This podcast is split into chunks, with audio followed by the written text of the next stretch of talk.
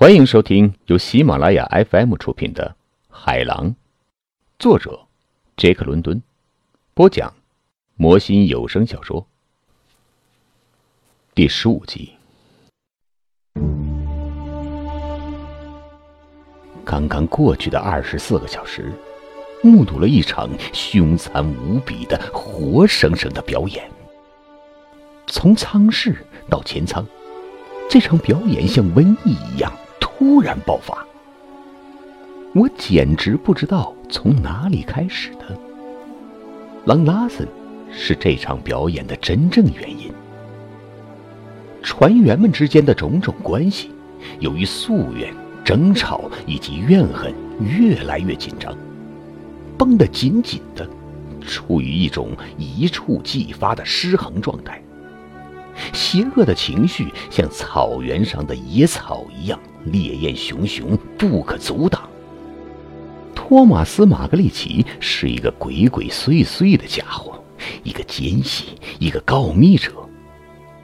他把前舱的流言蜚语如实的向船长反映，一心想讨得船长的好感，重新获得宠幸。就是他，我很清楚。把约翰逊贸然出口的话传给了朗拉森。约翰逊好像从船上背负柜购置了一身油布衣裤，发现衣裤质量极其糟糕，他毫不犹豫地便把这种话张扬出来。且说这种背负柜啊，是一种小型的杂货铺，所有猎捕海豹的帆船上都有，用来储藏水手们特殊需要的物件。水手不管购置什么东西，都是从后来猎捕海豹的所得中扣除的。这是猎人们心下的规矩，因此划桨手和舵手们也这样做了。他们应该得到的薪水，实际上是一份酬金，是根据他们各自的扇板所获捕的每一只海豹皮的提成计算的。不过，关于约翰逊对储藏柜的抱怨。我一点儿也不知道，因此我所目睹的情形来得突然，很意外。我刚刚把舱室打扫完毕，朗拉森和我搭讪着讨论哈姆雷特，这是他深爱的莎士比亚笔下的人物。这时候，约翰森走下了升降口楼梯，后面紧跟着约翰逊。后者按照海上的习惯脱掉帽子。恭恭敬敬地站在舱室的中间，随着船身摇晃，猛烈而不自在地摇来摆去，一边面对着船长。关上门，拉下百叶窗。狼拉森对我说：“我按吩咐关上门，拉上百叶窗。”注意到约翰逊的眼睛里出现了一种焦虑的目光。然而，我做梦也想不到这种焦虑的原因，我做梦也想不到会发生什么。直到真实发生，但是他从一开始就知道会发生什么，却勇敢的等待发生。在他的行为里，我找到了对狼拉森唯物论的彻底的反驳。水手约翰逊。为理想、为原则、真理和真诚所支配，他是正确的。他知道他是正确的，他不惧怕什么。如果需要，他可以为正确而死掉。他要对自己忠诚，对他的灵魂忠诚。在这一点上，我看到的是精神对肉体的胜利。灵魂的坚韧和道德的崇高没有任何限制，超越时间，超越空间，超越物质。它的牢不可破和不可侵犯，别无他处，只能来自永恒和不朽。不过话说回来，我注意到约翰逊眼睛中的焦虑目光，但是误以为那是他生来的羞怯和窘迫之色。大副约翰森站在他的身边几英尺的地方，他前面足足三码的地方就是狼拉森，坐在一把舱室的转椅上。我关上门，并且拉上窗以后，出现了一阵显而易觉的停顿，足足延续了一分钟左右。狼拉森打破了停顿。永旭，他开口说：“我的名字是约翰逊船长。”这位水手毫不怯场，纠正说：“好吧，约翰逊，你这混蛋，你知道为什么我叫你来吗？”“是的，不知道。”船长，他迟疑的回答道：“我的活儿干得很好，大夫知道，你也知道，船长，所以我不知道有什么不满意的。”哦，这就是全部吗？狼拉森追问道，声音轻柔低沉，带着呼噜声。我我知道你对我有看法。约翰逊继续说，语速缓慢的，没有变化的。你你不喜欢我，你你。接着说，狼拉森鼓励说：“别害怕我的感情受不了。”我不害怕。水手反驳说。他日晒的脸色中出现了一丝不快之色。如果我说话不够快，那是因为我离开故土还不像你那么长久。你不喜欢我，是因为我太具备一个男人的东西，就是这么回事儿，船长。对船上的纪律来说，你具备一个男人态度的东西。如果这就是话中的意思，这就是你听懂我话中的意思。朗拉森回击说：“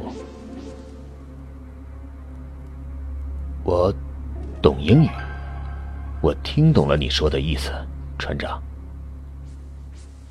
约翰逊回答说。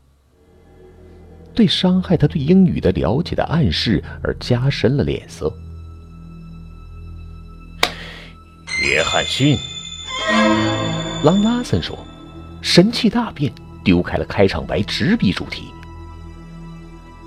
我知道你对那身油布衣裤很不满意，是吗？不满意，我是不满意。那身油布衣裤。是不好，船长。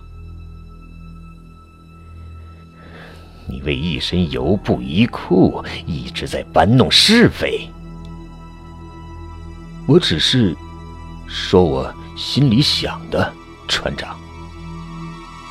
水手毫不气馁的说，同时对船上的礼节严格遵守，开口闭口必称船长。正在这时。我瞥见了约翰森的神情，他的大拳头握起来又张开，一脸凶神恶煞相，穷凶极恶的打量约翰逊。我察觉到一块青色在约翰森的眼睛下面隐约可见，这是几天夜里之前他在这个水手的拳头暴打之下所得的印记。我这才知道。某些可怕的事情就要发生了，到底会怎样，我却想象不出来。你可知道，如同你这样对我的贝富贵和我说三道四的人会有什么下场吗？狼拉森追问。我知道，船长。水手回答说。什么下场？说。狼拉森紧追不舍，严厉而武断。你和那位大副会怎么对待我，就是什么下场，船长。哦，看看他的样子，汉普。狼拉森对我说：“看看这具有活力的肉体吧。”这个物质的聚合体可以活动，可以呼吸，还不把我放在眼里，完全相信自个儿是什么好东西构成的。这东西满脑子都是某些人类的虚构之物，比如正义了、诚实了，而且会和那些东西生活在一块儿，完全不顾所有人生的苦难和威胁。你怎么看的，汉婆？你怎么看的呢？您现在收听的。是由喜马拉雅 FM 出品的《海狼》。我认为，他比起你来，是一个更好的人。我回答说：“在某种程度上，有一种欲望迫使我把我感觉即将降临到他头上的恶气分到我头上一部分。他的那些人类虚构之物。”如同你刻意描述的，构成了高贵的身份和大丈夫气概。你没有那些虚构之物，没有梦想，没有理想。你是一个乞丐。他点了点头，流露出一种野蛮的快活。哦，太对了，安普，太对了。我也有构成高贵身份和大丈夫气概的虚构之物。一头活着的狗比只死掉的狮子更好吗？我和那位传教者都这样说。我唯一的教条就是权宜之计，这一招可以让人生存下去。嗯这一小块酵母素，我叫它约翰逊。可它不再是一小块酵母，只是灰尘，只是草灰，那就没有什么高贵可言，不过灰尘而已。而我呢，还好好的活着，嗷嗷叫喊。你知道我要干什么吗？他问道。我摇了摇头。我要行使我嚎叫的特权，让你看看高贵的精神会有什么样的遭遇。看着我吧。他离约翰逊三码远，还坐在椅子上，九英尺，但是他一跃就离开了椅子，根本没有先站起来再往前跳。他离开了椅子，还像他坐在上面的一样，端端正正，从坐姿纵身跳起，像一只野兽。一只老虎像一只腾空剪扑的老虎，这是雪崩式的愤怒。约翰逊竭力防守，但是没有多大用处。他赶紧用一只胳膊向下护住肚子，另一条胳膊向上护住脑袋。但是狼拉森的拳头朝中部打来，正中胸膛。霹雳炸雷般的冲击，嗡嗡作响。约翰逊的呼吸突然喷出来，从嘴里“噗”的一声射出，又突然停止下来，使劲屏住呼吸，清晰可闻，像挥动斧头的人那样“嗨”的一声，他差一点仰身跌倒在地上，摇摇晃晃，努力保持他的平衡。我真不忍心叙述接下来的那个可怕的场面的更多的细节，那场面令人恶心。即便现在我想起那种场面，也心里堵得慌。约翰逊相当勇敢的斗争，但是他不是狼拉森的对手，更不是狼拉森和那个大副的对手。打斗的场面惊心动魄，我难以想象一个人能够经得住这般摧残，还依然活着进行挣扎。约翰逊真的在挣扎，当然。他是没有希望的，一点希望也没有。他心里非常清楚这点。然而，他凭借着他身上的大丈夫的气概，他不能停止为大丈夫气概的斗争。我实在看不下去了，我觉得我随时会发疯，于是跑到升降口的楼梯前，打开门向甲板逃脱。但是狼拉森暂时离开了他的牺牲品，三步并两步扑上来，抓住我的内侧，把我扔到了舱室的远处的角落。